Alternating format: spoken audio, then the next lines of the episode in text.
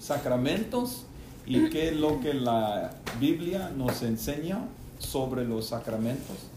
Y espero que eso fue un principio para que ustedes sigan meditando en los pasajes bíblicos sobre ah, los sacramentos, bautismo, confirmación y eucaristía, que eran los sacramentos de iniciación. Después de recibir los tres sacramentos ya es un cristiano completo, plenamente, 100% iniciado. Y luego vienen los sacramentos de sanación. ¿Qué son? Son... Eh, sí, correcto. Unción de los enfermos y la reconciliación. Muy bien, lo han estudiado muy bien. Y los últimos dos, lo que tratamos eran sacramentos de servicio. Es, es sacerdocio, ordenación sacerdotal y el matrimonio. Entonces, esos son los siete sacramentos y los podemos dividir en tres grupos, tres categorías. Sacramentos de iniciación, sacramentos de sanación y de servicio. ¿Ok? Y ya, no más de sacramentos y ya llegamos a, a la Virgen, quien nos puede enseñar cómo aprovechar de los sacramentos y de la Santa Biblia. Pero hoy eh, consideramos cómo la Biblia nos enseña quién es la Virgen. Ah, y así como con los sacramentos tenemos que reflexionar y estudiar. No es obvio solo por leer la Biblia, oh, ok, que lo podemos entender. Porque la Biblia fue escrita por muchos autores y en diferentes épocas, en diferentes momentos de la historia de, eh, del Antiguo Testamento, en el Nuevo Testamento, entonces tenemos que tomar todo en tomar en cuenta todo eso. ¿Quién fue el autor? ¿Qué fue su intención? ¿Qué era el ambiente del pueblo de Dios cuando el libro fue escrito? Para poder entender qué es lo que nos enseña sobre la Virgen. Primero tenemos que entender la intención del autor humano y luego podemos entender qué fue la intención del autor divino ¿Y quién es el autor divino de la Sagrada Biblia? El Espíritu Santo. Entonces hay dos, dos, hay dos autores de la Biblia, un autor humano y un autor divino. Entonces, para poder entender qué es lo que el Espíritu Santo quiere que entendamos en la Santa Biblia, primero tenemos que empezar con el autor humano porque Él fue el instrumento, como el lápiz o la pluma es instrumento en la mano de un escritor, ah, también es eh, la persona humana como un instrumento ah, inspirado por el Espíritu Santo en escribir los libros de la Biblia. Bueno, eso es todo como una, un principio nada más. Ok, hoy consideramos nueve, no, ocho ah, citas bíblicas sobre la Virgen. ¿ok? Pero yo me equivoqué, puse nueve, pero son ocho nada más. No se asusten. Y hay unas extras. Si por acaso alguien llega tarde. O aquí hay extras. Ok. Y así como hemos hecho con, las, con los otros sacramentos, empezamos con Génesis y terminamos en Apocalipsis. Ok, listos con sus espadas del Espíritu Santo, su Santa Biblia, vamos a tratar de ah, llegar a las citas bíblicas principales que hablan sobre la Virgen. La, la primera cita es Génesis 3.15. Y ustedes se acuerdan lo que pasó, ¿verdad? En Génesis 1 y 2 es la creación del mundo y la creación del hombre y mujer. Y luego entra en el jardín de Edén el enemigo, ¿ok? Eh, la serpiente. Y tentó a la mujer y a Adán y ellos cometieron el primer pecado, el pecado original. ¿ok? Pero en aquel mismo momento, en cometer el pecado original, Dios hizo una promesa una promesa que eso no sería el final de la historia. El final de la historia del pecado es la salvación. Entonces, desde el principio, Dios prometió que va a enviar a un Salvador para arreglar esta situación arruinada.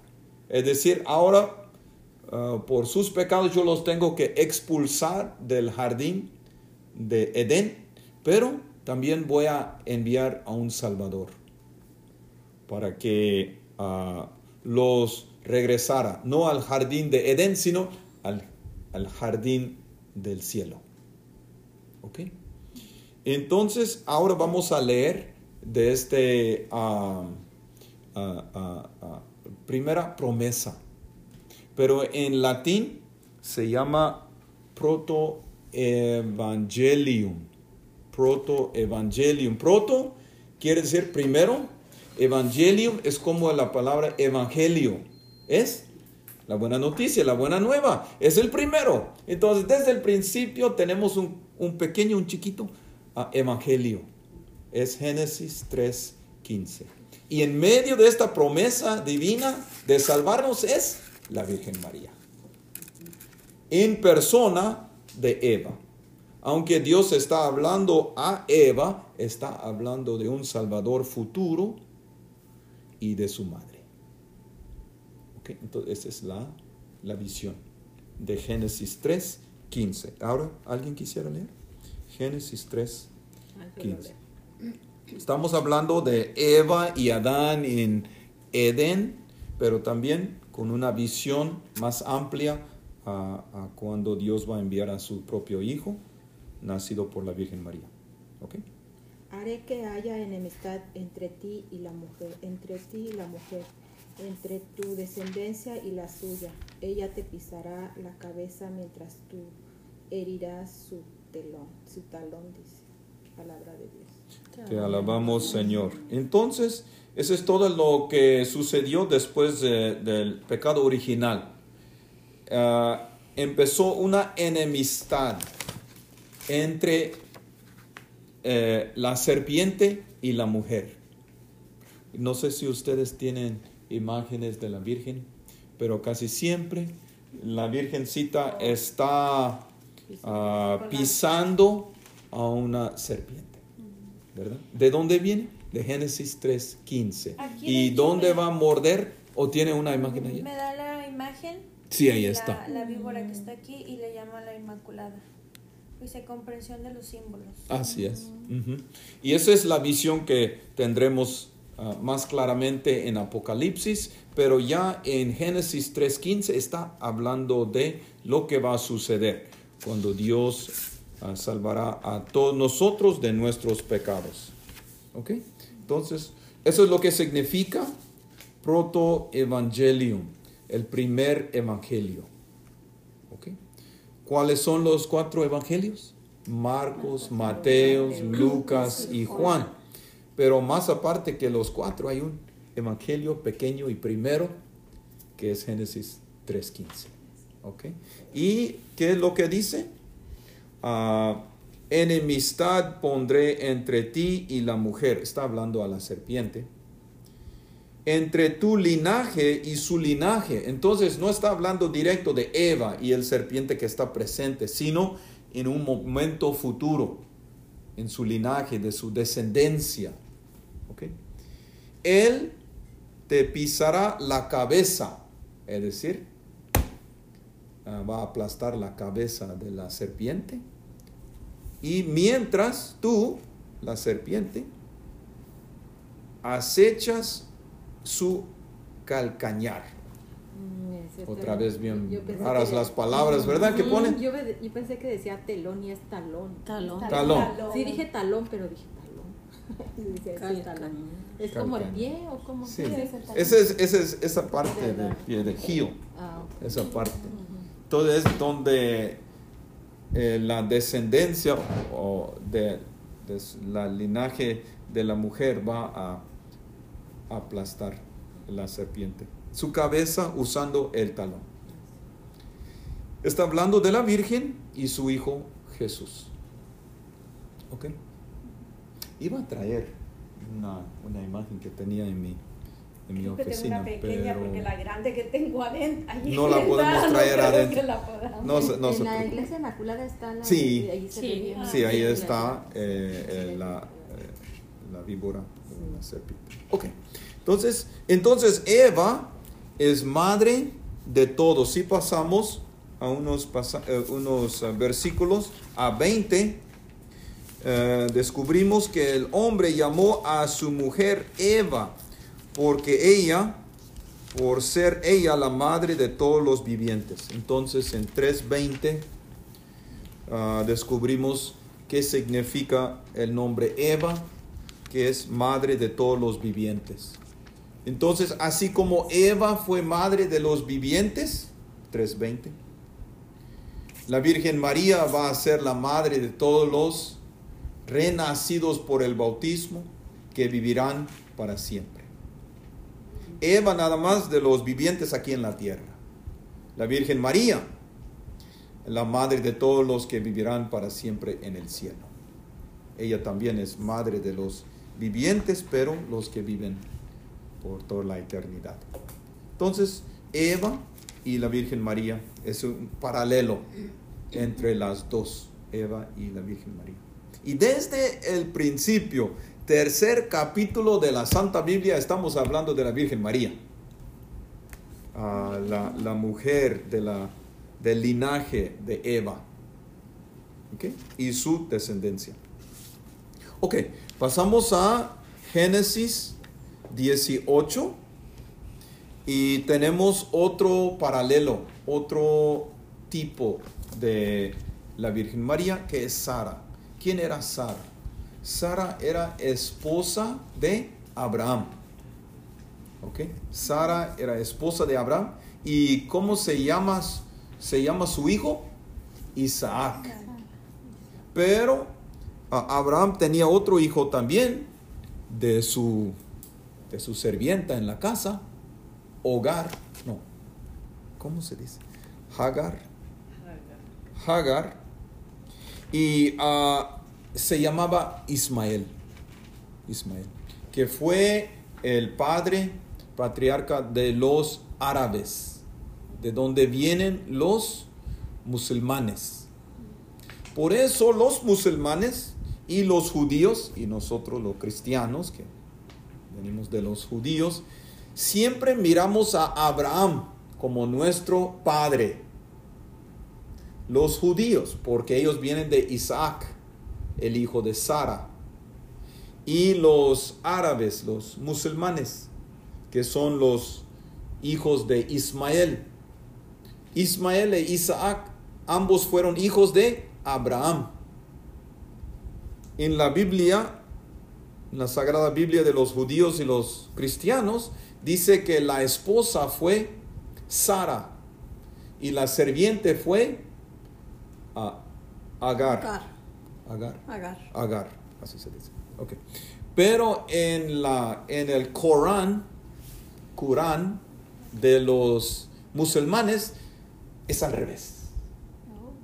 Es al Ah, dice que la esposa legítima de Abraham fue Agar y la serviente era a Sara. Entonces, ¿quién es el hijo legítimo de Abraham? Si buscamos en la Biblia, descubrimos que era Isaac. Si leemos el Corán de los musulmanes, descubrimos que fue Ismael, el hijo de Agar, según sus escritos sagrados, ¿verdad? Su Corán. Entonces, ah, es por eso que es muy difícil encontrar paz en la tierra. Porque ambos están convencidos que son los hijos legítimos de Abraham. Y la tierra prometida es para los hijos de Abraham, ¿cierto? Ahora, ¿quiénes son los hijos de Abraham? Entonces es imposible, bueno, en mi opinión, ah, llegar a una, una paz en la tierra santa, porque no van a poder decir, ok, la Biblia es correcta y su Corán incorrecto. O vamos a decir, su Corán está correcto y nuestra Biblia es incorrecta. Entonces, bueno, muy difícil, si no imposible, para resolver la, la diferencia de opinión. Y es por eso que están batallando, matando y destruyendo el uno al otro. Bueno, eh, eh, vemos las raíces de la diferencia entre los judíos, cristianos y los musulmanes en Génesis 18. Eso es lo que vamos a leer ahora. 18, ah, versículos 9 a 10, por favor. ¿Alguien quiere? Yo. Ellos le preguntaron. Ellos, perdón, es- son tres ángeles que milagrosamente aparecieron. Ahí estuvo Abraham, eh, muy caliente en el, ah, en el verano, y pa- pasaron por en, en frente de su, su carpa, su tent, tres personajes, tres individuos misteriosos. Y Abraham les ofreció hospedaje. Si quisieran pasar a comer, a lo mejor tiene calor, tiene sed. Déjenme darle, traerles algo para comer. Ok. En este momento ellos respondieron a Abraham. ¿Dónde está Sara, tu mujer? Él respondió, en la tienda. El visitante le dijo, bien, dentro de un año te, daré, te veré de nuevo y para entonces tu mujer Sara tendrá un hijo. Sara estaba escuchando a la entrada de la tienda detrás del que hablaba. Sí. Entonces, eh, lo único que quería enfatizar aquí es que así como un ángel vino a la Virgen María y anunció que iba a concebir, aunque eh, aparentemente imposible, porque ella contestó, yo no conozco a un hombre. Ah, así, en la misma manera como una concepción muy milagrosa, aparecieron tres individuos, tres extranjeros, que según la tradición de la iglesia, y bueno, no de los judíos, pero en la, tradición cristiana católica, eh, lo, mm, lo, lo consideramos como una apariencia, teofenía, apariencia de Dios, de la Santísima Trinidad. Así como eran tres hombres o tres individuos, tres personajes que aparecieron a Abraham, era como una apariencia de la Santísima Trinidad, Padre, Hijo y Espíritu Santo. Y así como en, en ah, Lucas, el primer capítulo de Lucas, que lo, lo que vamos a leer en un tantito, no lo vamos a leer en un tantito. Ah, pero créeme, existe, ¿ok? Primer capítulo de Lucas, ah, apareció un ángel y dijo, eso es lo que quiere Dios para ti, Virgen María. Entonces fue un, eh, una concepción milagrosa en la vida de Sara y también en la, en la vida de la Virgen María, porque era la voluntad de Dios, la Santísima Trinidad. Y aparecieron tres ángeles como una una figura, podemos decir, de la Santísima Trinidad. ¿Ok? En este sentido, Sara es un tipo o una tipa o un, un símbolo, un paralelo de la Virgen María. ¿Ok? Ok. Ahora pasamos al primer libro de Samuel. Ustedes saben que Samuel es un libro muy importante porque él termina el tiempo de los jueces y se inicia el tiempo de los reyes. Era, él eh, eh, era eh, la puente del tiempo de los jueces y el inicio del tiempo de los reyes. Porque él es el profeta, el último profeta. Perdón.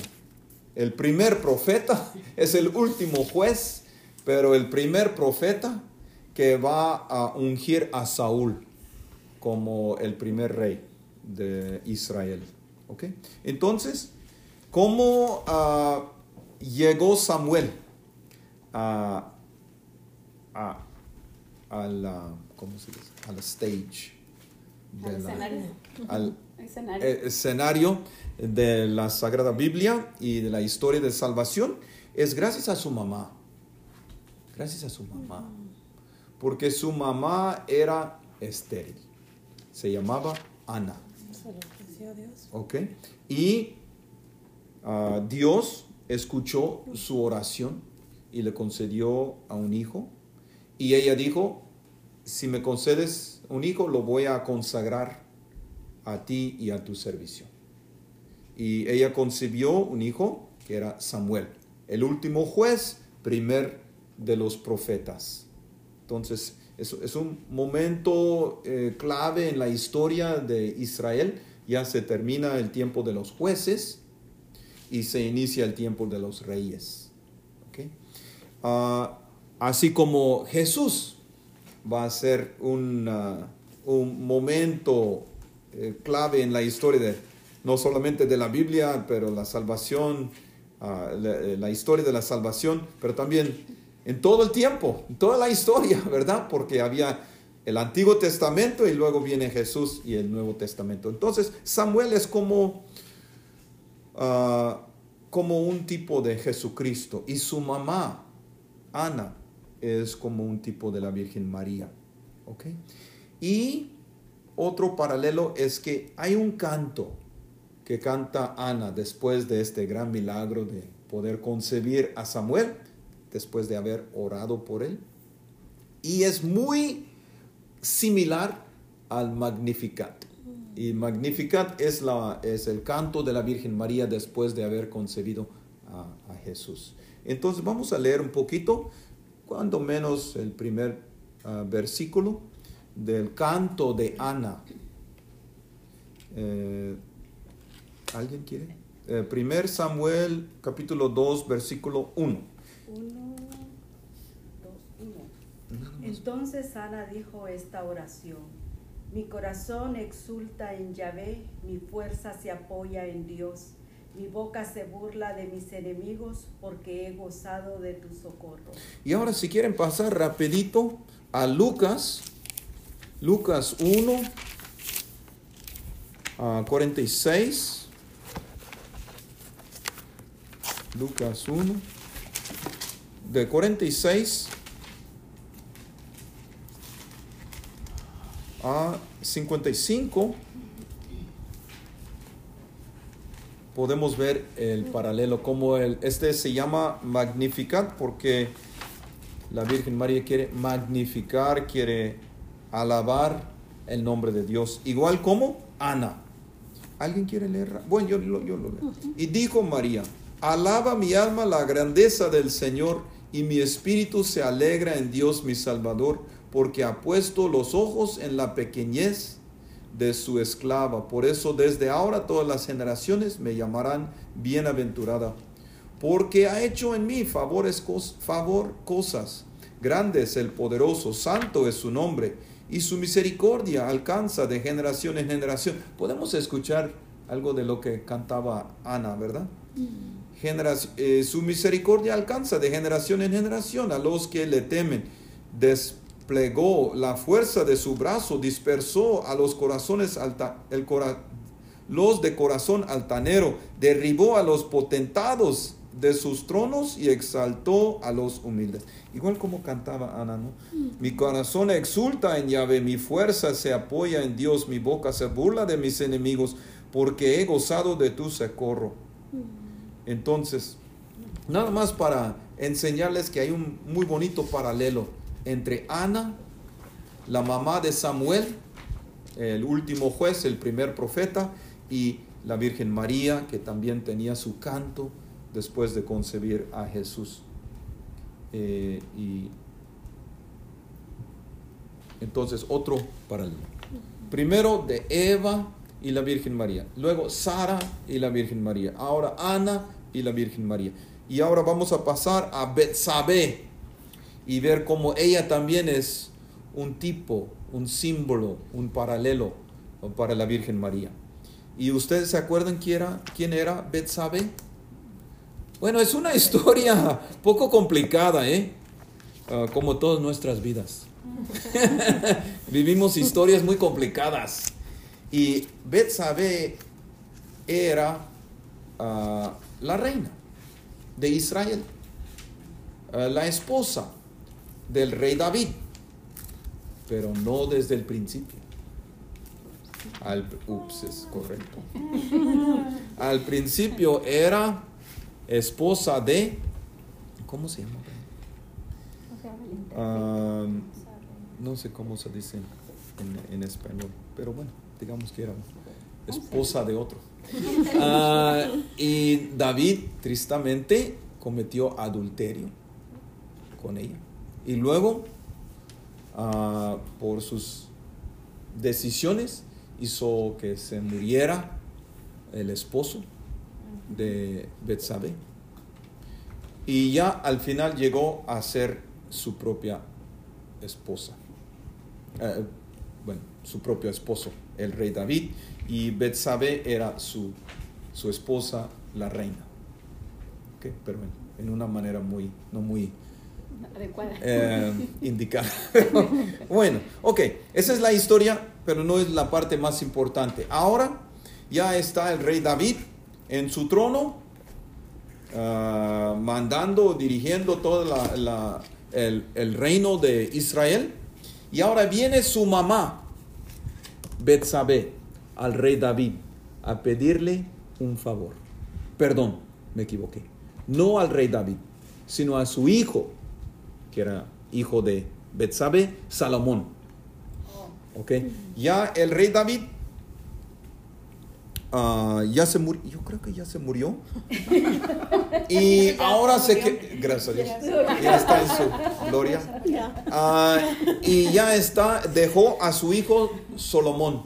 Salomón. Salomón. Salomón ah, en el trono y viene la mamá, ok, la mamá de Salomón a pedirle un favor. Y ahora vamos a ver entre la interacción de Salomón, el rey, y su mamá, Betsabé, algo que es un paralelo entre la relación, la interacción entre Jesús y su mamá, que es la Virgen María. Viene Betsabé a pedirle un favor de su hijo, que es el rey Salomón. ¿Alguien quiere leer? De primer libro de los Reyes 2, 19. Se acercaban los días de la muerte de David. Aconsejó a su hijo Salomón, yo emprendo el camino de todos, ten valor y sé hombre.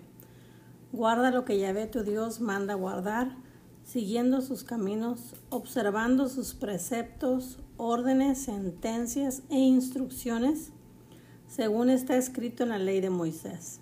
Así tendrás éxito en cuanto emprendas.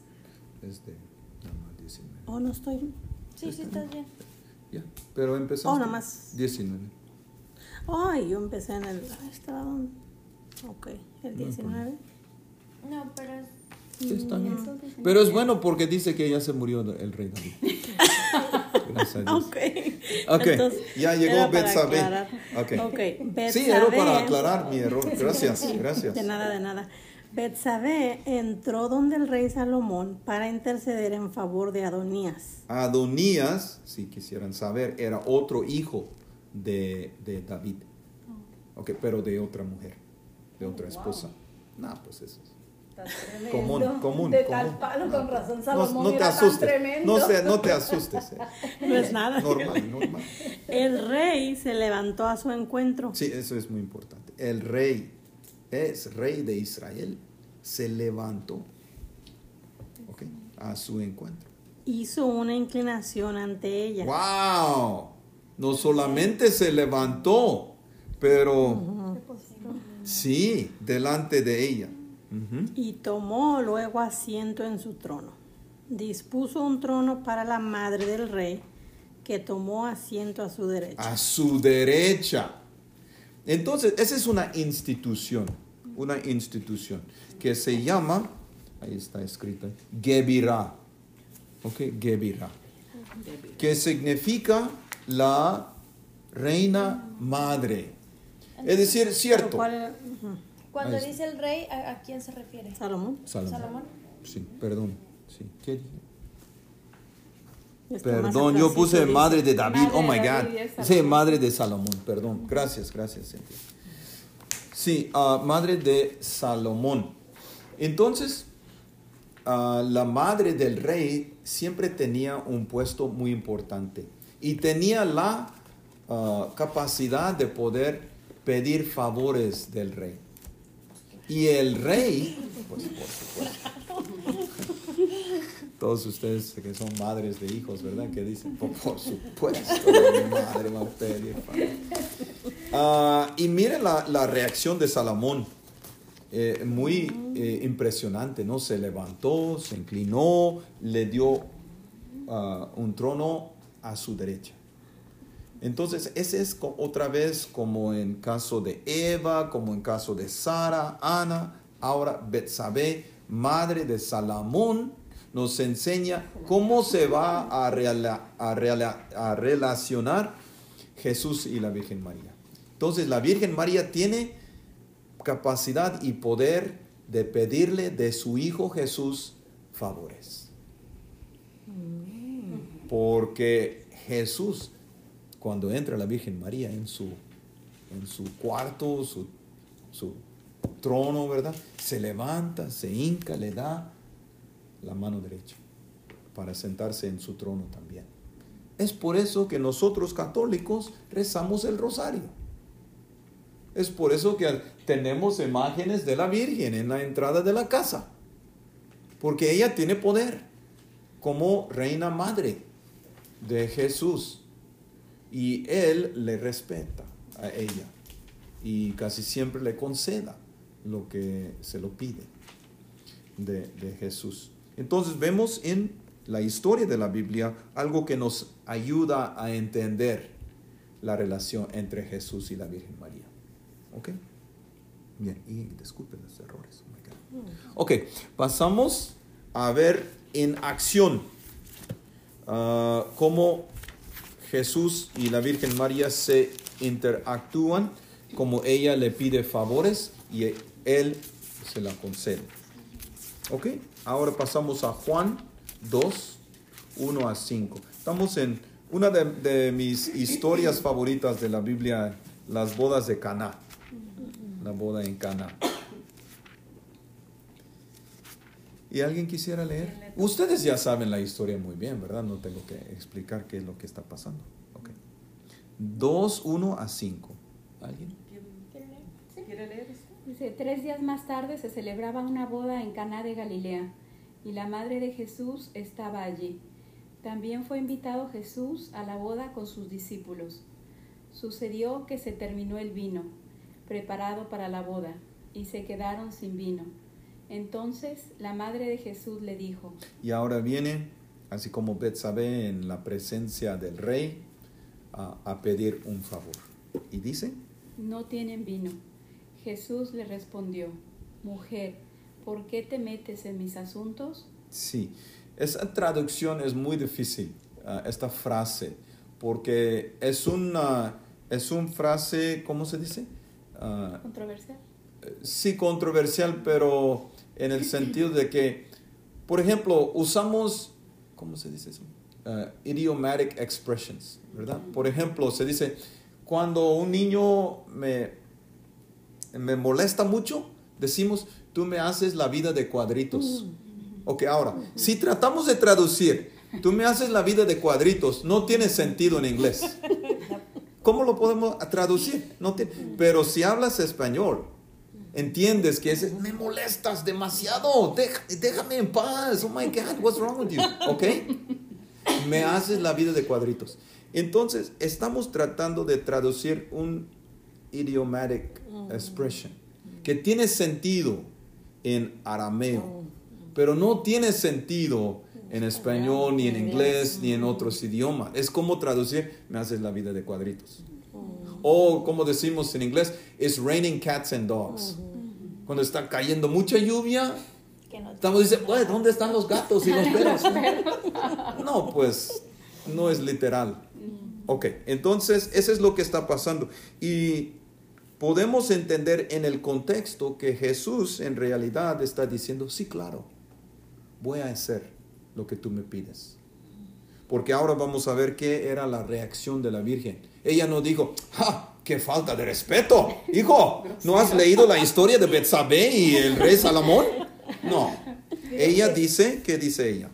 Padre, dicen em, que cuando en esos tiempos se le decía mujer, era que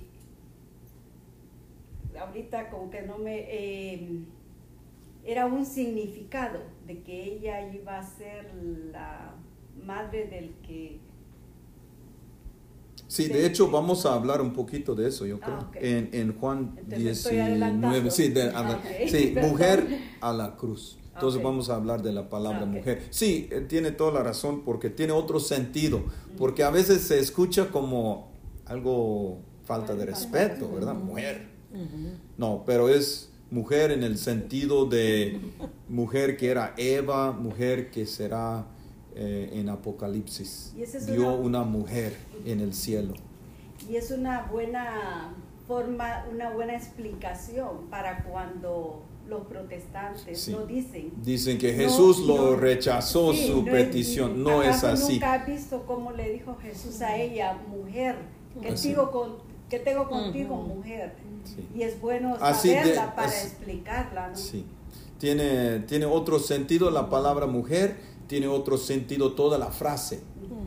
que tenemos que haber tú y yo? Esa es una frase que dice, cierto, te voy a hacer lo que me pides. Porque podemos ver en el siguiente eh, versículo la reacción de la Virgen María. Dice, mujer, ¿por qué te metes en mis asuntos? Aún no ha llegado mi hora. Pero su madre dijo a los sirvientes, hagan lo que él les diga. Sí. Palabra de Dios. Te alabamos, Señor. Entonces es bien claro que la Virgen María entendió la frase idiomática, no sé cómo se dice eso, la frase idiomática, que es, sí, me vas a hacer el favor.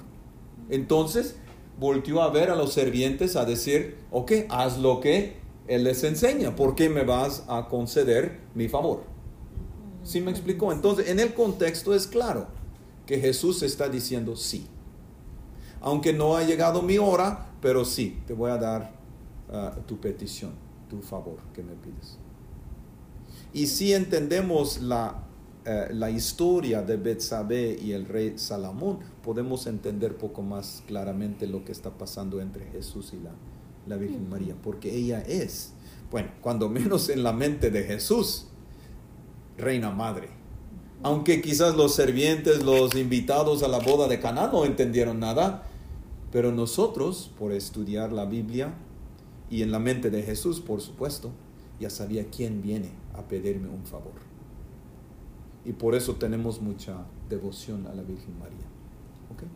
Porque ella es ah, Gebirah, Reina Madre. Y es por eso que puse ahí ah, intercesión de la Virgen.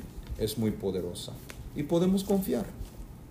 Y yo rezo mi rosario todos los días. Personas me, me mandan un texto, un, un email o me llaman y me dicen, Padre, por favor, que rece por mí, hijo, que rece por mí, esposo, que rece por mis papás, que rece por mi abuelo que está enfermo. Yo siempre les contesto con mucho gusto. Rezo mi rosario hoy por ellos. Y entrego mis oraciones, mis intenciones a, la- a las manos de la Virgen, para que ella se los llevara al trono del Rey Jesús, porque Él no va a negar sus peticiones, igual como en las bodas de Cana. Y hubo bastante vino y de sobra. Así es como la intercesión de la Virgen María funciona. Ok, pasamos a la palabra mujer. gracias, gracias, gracias por la presentación. Ok, ya llegamos a la cruz. Estamos a la cruz. Y Jesús está clavado en la cruz, sufriendo, padeciendo para salvar a todos los hombres y mujeres. Y está pensando en su mamá. ¿Quién no está pensando en su mamá cuando está sufriendo? Yo sí. Cuando me duele algo, ¿dónde está mi mamá? ¿Dónde está mi mamá? Y Jesús también, en sus momentos dolorosos, estaba pensando en su mamá. Pero no solamente para su necesidad, así como pienso yo de mi mamá, sino en nuestra necesidad. Y Él entregó a su madre a nosotros, en, en persona del discipulado predilecto, Juan, eh, en entregar a su madre a las- al cuidado de Juan, está entregando a su madre al cuidado de cada uno de nosotros. ¿Quiere tomar café? No, no, estoy bien, ¿No? gracias a Dios. Yo espero después. No hay problema. Gracias. Gracias. No, no te preocupes. No te preocupes. No, yo bien. Yo, yo bien. Yo voy más rápido a terminar porque tengo hambre. Ok. 19, 25 a 27. De 25 a 27. Ya estamos a los a los pies de la cruz. Al pie de la cruz. Y escuchamos qué es lo que dice Jesús sobre su mamá. Cerca de la cruz de Jesús estaba su madre con María, la hermana de su madre, esposa de Cleofás y María de Magdalena, de Magdala. Jesús al ver a la madre y junto a ella el discípulo que más quería, dijo al, a, a la madre, mujer, ahí tienes a tu hijo. Después dijo al discípulo, ahí tienes a tu madre y después de aquel momento el discípulo se la llevó a su casa. A su casa, qué bonito. Te alabamos Señor. Y uh, dos puntos rápidos. Primero, Jesús usa la palabra mujer, no en el sentido de desrespeto, sino con mucho cariño, porque está hablando de su propia mamá, pero entiende que es mamá para todos nosotros. Él tiene que compartir. a su mamá con todos nosotros. Y segundo punto es que el discípulo, el discípulo ah, a quien amaba, no sé si ustedes tienen otra traducción. Discípulo amado. Aunque este es el Evangelio de Juan, él nunca usa su propio nombre para decir que yo no soy el único discípulo amado. Todos nosotros somos sus discípulos amados. Y cuando Jesús se entrega y dice, ahí tienes a tu madre, está hablando a todos nosotros, a todos los discípulos amados en toda la historia. Jesús está hablando desde la cruz. Cuando yo sufro, cuando yo me muero, no estoy queriendo atener a mi mami solo por mí, sino pensando en todos ustedes cuando ustedes sufren cuando ustedes llegan al momento de morir, ahí tienes a tu madre. Es por eso que las últimas palabras de la Ave María es, ruega por nosotros pecadores, ahora y en la hora de nuestra muerte. Porque a la hora de nuestra muerte debemos de estar pensando como Jesús a la hora de su muerte en la Madre, la Virgen María, que va a interceder por nosotros y ayudarnos a llegar a donde está Jesús. Porque somos nosotros discípulos amados. ¿Ok? Es por eso que ustedes, hispanos, tienen muy bonitas costumbres de rezar una novena de rosarios después de la muerte. Se reúnen en las casas o en la iglesia o en el salón. Ahí rezan nueve días de rosarios por el difunto y por la familia para que podemos pensar como pensaba Jesús en la cruz, a la hora de la muerte, en nuestra madre. Ella es quien nos puede consolar, como nadie. Ok, pasamos al último símbolo, que es el símbolo quizás más poderoso de todo, en toda la Biblia de la Virgen María, que es el arca de la alianza. ¿Ustedes se acuerdan que era el arca de la alianza, es eh, eh, la caja. Oh, la caja. En el santo de los santos. Holy of Holies. El santo de los santos. Y adentro, ¿qué se, eh, se encuentra? ¿Qué se encontraba? En, en la caja del arco de la alianza. Es lo que ah, ellos prepararon en el desierto después de salir de, eh, en el éxodo de Egipto y Dios enseñó a Moisés, tienes que preparar un arca, ¿ok? Ah, cubierto con oro y adentro vas a poner tres cosas dentro del arca. Si quieren leer dónde en la Biblia dice dónde están las cosas en el arca, vamos a ver en Hebreos. Hebreos 9, 3. O si quieren hacer un noto, lo voy a leer. Hebreos 9, 3.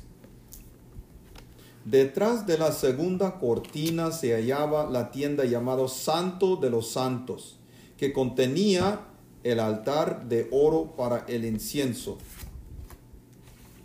el arca de la, de la alianza, completamente cubierta de oro, y en ella la urna de oro con, la, con el maná. Primero, maná. El, la vara florecida de Aarón. Vara. Vara florecida de Aarón. Y las tablas de la alianza. ¿Qué son las tablas de la, de la alianza? De los diez mandamientos. Maná, símbolo de la Eucaristía. Vara florecida de Aarón, que es sacerdote, sacerdocio. Y las tablas de la alianza, que son los diez mandamientos. Entonces es 9, 3 a 4. Ok, entonces ese es el arca de la alianza. Y Juan, en su último libro, eh, el último libro de la Biblia, vio en, en el cielo el arca de la alianza. Pero no era una caja era una mujer. ¿Sí? Y la Virgen María es el arca de la alianza porque en su seno contenía las tres cosas. Jesús, que es el sacerdote. Maná de la Eucaristía.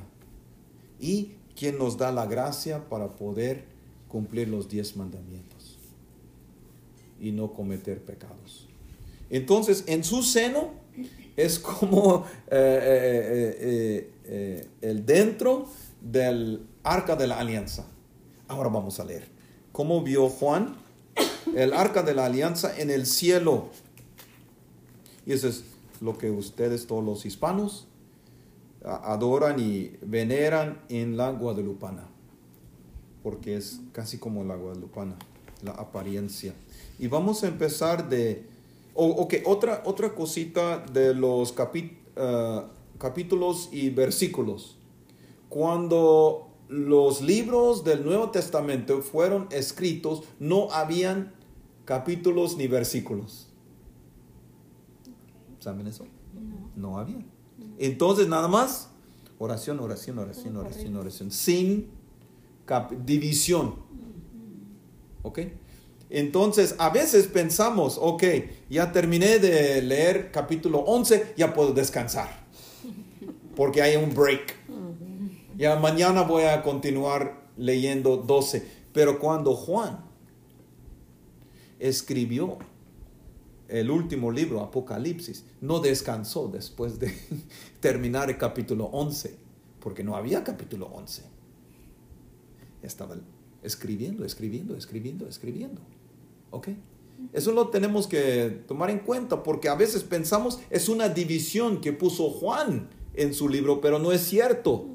Es una división que pusieron un arzobispo de los capítulos en los 1200 y luego otro escritor que era un ¿cómo se imprimador? Alguien que hace libros. Impresor en, en el 1500 puso versículos. Entonces, Cardinal Langton era un cardenal de la Iglesia Católica, puso primero los capítulos. Dijo, ok, ahora vamos a poner aquí 12. Se termina 11 y ahora aquí vamos a empezar 12.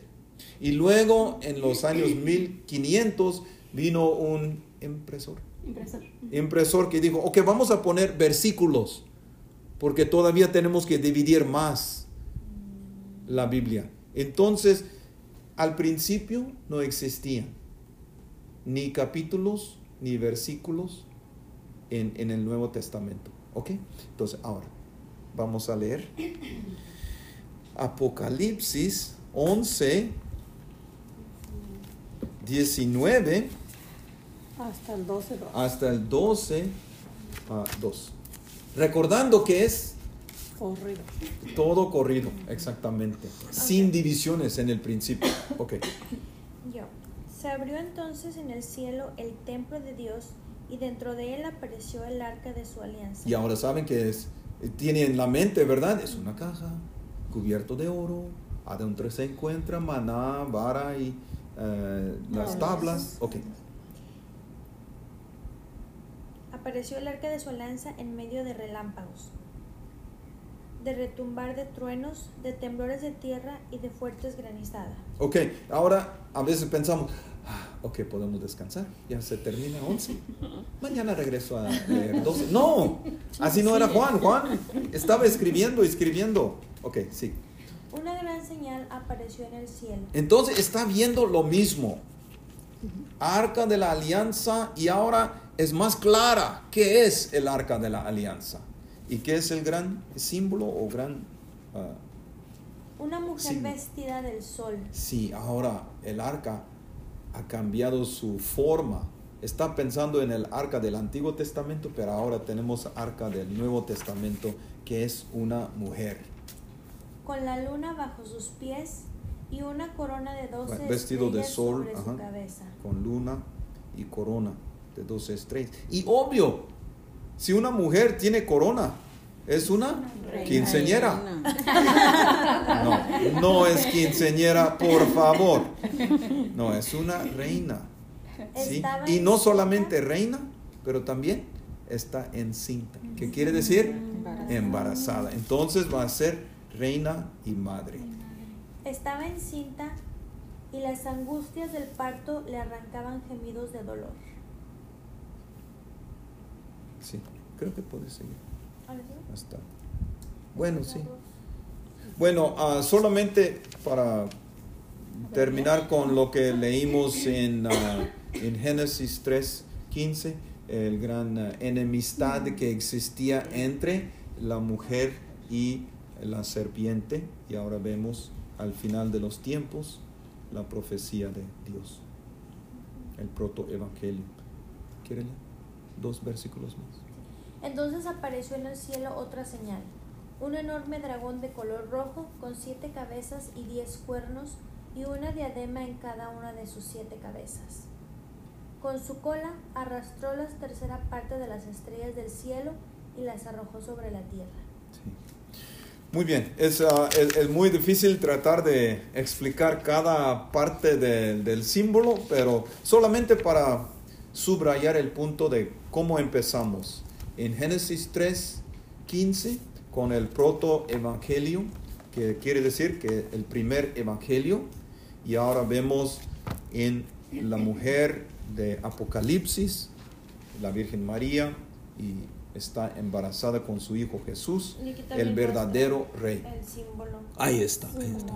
¿La guadalupana? Guadalupe. Sí, exactamente. Es lo que vio Juan, Juan Diego. Exactamente. En su tilma apareció la Virgen de Apocalipsis 12. Muy bien. Y ahora, eh, para terminar, eh, solamente quiero contestar una duda o una queja que nuestros hermanos separados siempre tienen de nosotros, católicos. Si la Virgen María se quedó virgen o tuvo otros hijos. ¿Qué les- ¿ok? Que más aparte que la queja de la mujer, es la, la pregunta o duda o queja de que la Virgen María tuvo otros hijos. Y para ver por qué tienen esta duda, vamos a ver rapidito Marcos 6, 1 a 3. 1 a 3. Marcos 6. Ya regresó Jesús a Nazaret.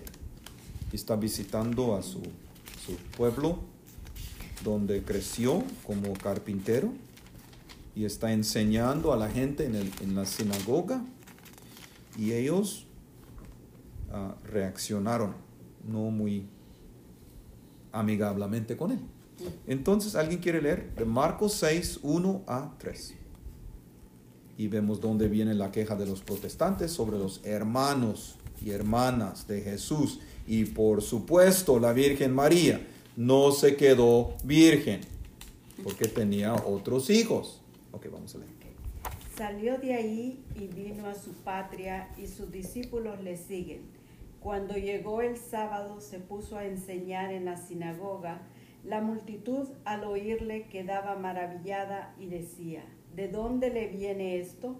¿Y qué sabiduría es esta que le ha sido dada? Y esos milagros hechos por sus manos, ¿no es este el carpintero, el hijo de María y hermano de Santiago? Hermano de Santiago. José, José Judas y Simón. ¿Y no están sus hermanas? Sus hermanas. ¿De dónde vienen los hermanos y hermanas de Jesús? Aquí entre nosotros y se escandalizaban a causa de él. Sí. Y a lo mejor los protestantes se escandalizaban a causa de la Virgen María cuando decimos que no, ella siguió virgen. Por eso a veces ni la llamamos María, siempre decimos la Virgen.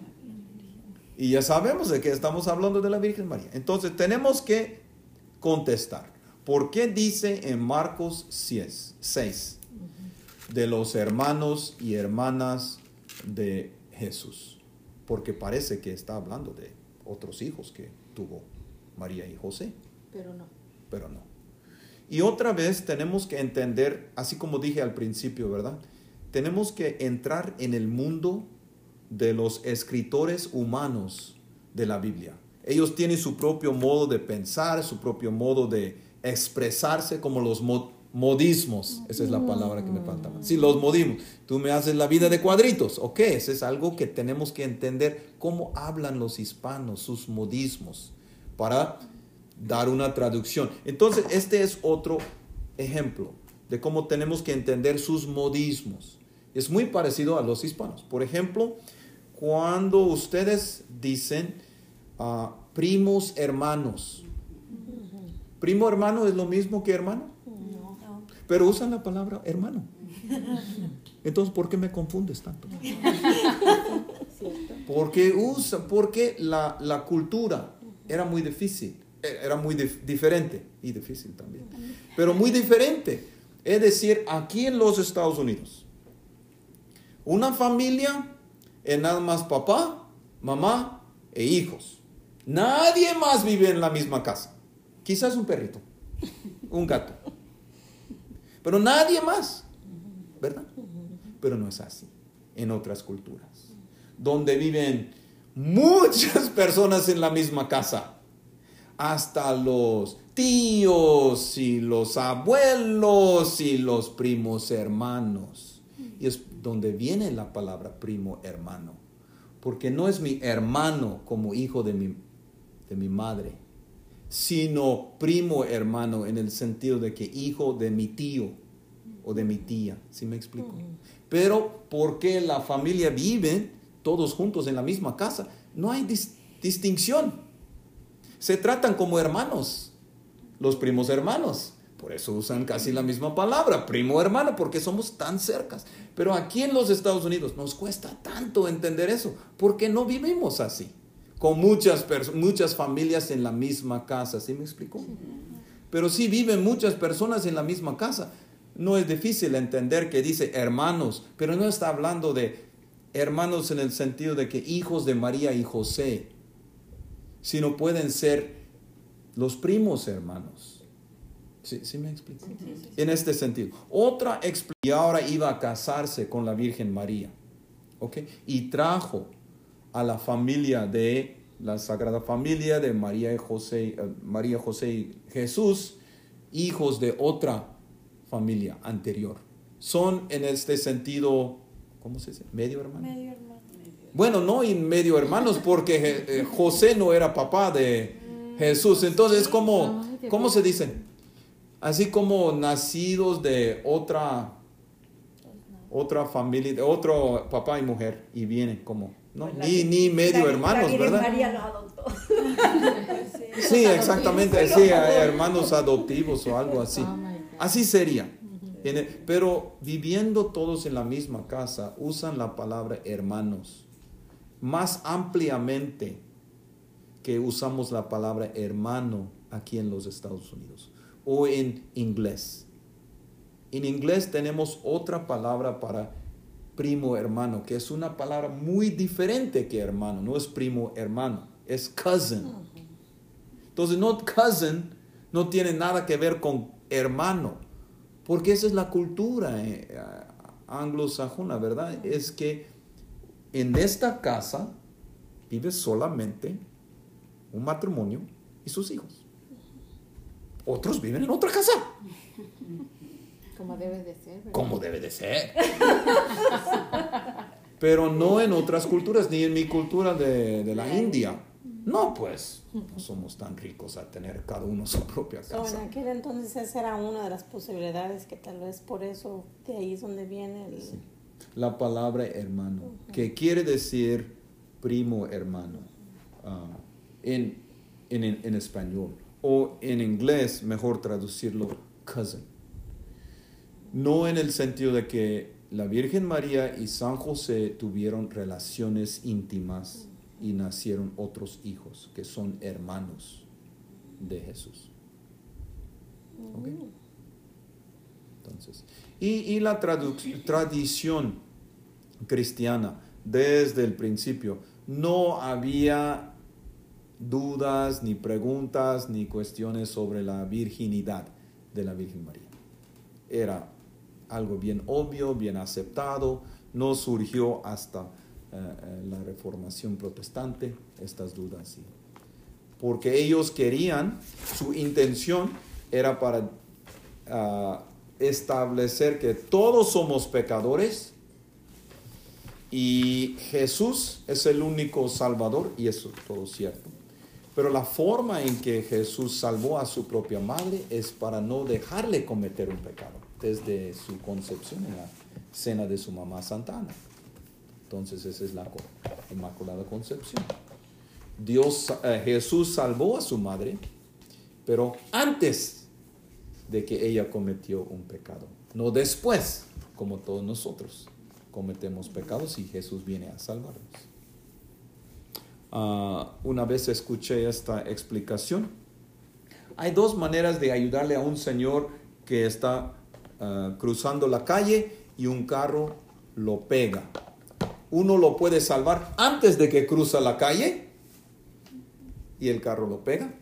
O después que viene el carro a pegarlo, puede llamar 911 y viene la ambulancia a salvarlo. En ambos casos, yo salvé al hombre que cruzaba la calle. En el primer caso lo salvé antes de que le pegó el coche. En el segundo ejemplo, después de que le pegó el coche. Entonces, Jesús salvó a su Santa Madre antes de que le pegó el coche. Antes de que le pegó el coche de pecado. el pecado original. Y Él nos salva a todos nosotros después de que nos pega el coche. Llegamos tarde.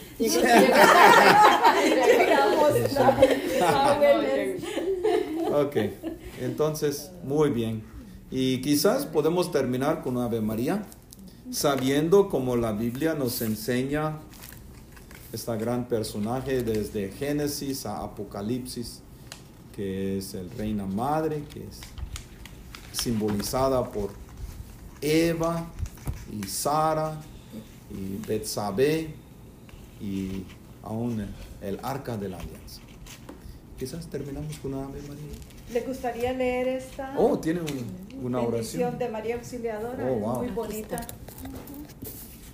Si quieres te lo hacemos. Un poco tacaña de quien lo hizo. Uy, si yo tengo que hacer igual, yo también no Oh, veo. entonces no, solo hagamos la, la Ave No, María. no, está bien, ahí ya lo sí, puedo a leer, no hay problema. Ay, vamos. Sí, sí. Deja ponerle. No pueden, no, está bien. Sí, sí, Pidamos sí. que la Virgen nos ayude a leer. A ver. Bendíceme, oh María Auxiliadora, que tu bendición santísima permanezca en mí noche y día, en la alegría y en la tristeza, en el trabajo y en el descanso, en la salud y en la enfermedad, en la vida y en la muerte y durante la eternidad. Oh bendición de María Auxiliadora, dichoso quien te la pide, recibe y guarda, después de obtenerla. aquí en la tierra, la lleven a su último suspiro como prenda de vida eterna. Nuestro auxilio está en el nombre del Señor, que hizo el cielo y la tierra. María, auxiliadora de los cristianos, ruega por nosotros. Amén. Muy bonita. Muchas gracias. Se pudo. Se pudo. Y, y el Ok. librito es para, Sí, para que Wow, wow, muchas gracias. Una, una, Ay, muchas gracias. Wow. Para que el detalle como Para que no olvidamos. Sí, gracias. Muchas gracias. Nunca nos va a poder olvidar, padre. Aunque quiera. Cuando salgan de aquí de la casa tal vez, pero no. Muchas gracias, Padre, por todo su, su tiempo. Oh, muchas gracias. De nada, de nada. Oh, De también les iba a muy decir. agradecidas con usted, muchas gracias. De nada, de nada. Fue un placer y algo que me ayudó mucho a aprender A también. tener paciencia. No. Ah, y ah, ustedes, no sé si saben o no, pero esta Biblia, yo sé que tienen diferentes Biblias, pero esta Biblia está organizada en una manera en que pueden ah, hacer otro estudio bíblico. Porque tienen partes eh, que explican más de la Biblia. ¿no? Por ejemplo, en Génesis. Oh my gosh. Sí, entonces tiene estas cosas. Da una explicación cómo era el mundo al principio y cómo está pensando el autor de Génesis para explicar la creación. Entonces tiene toda esta explicación. Esto no es de la Biblia, es nada más como explicación de la Biblia. Y ustedes si quieren pueden ah, conseguir eh, el programa que, está en- que es en español de Ascension Press. Oh. Si quieren. Está, está aquí en el... Bueno, pues En la nosotros no tenemos la Biblia, por eso portera. tenemos que anotarlo. ¿verdad? Aquí en la- dice aquí, ajá, The Great Adventure. uh, Great Adventure. Mejor le tomo una foto. ¿no? Sí, pero ellos tienen la Biblia. Ah. Ella tiene la Ah, Biblia. pues sí, no. Si quiere... Mire para que Ah. le lleve ahí. de ella. Oh, muy bien. Muchas gracias. muy bien. Ok. Muchas gracias, Padre. ¿Cómo no? ¿Cómo no? Dios le pague. Fue A comer. a comer. Las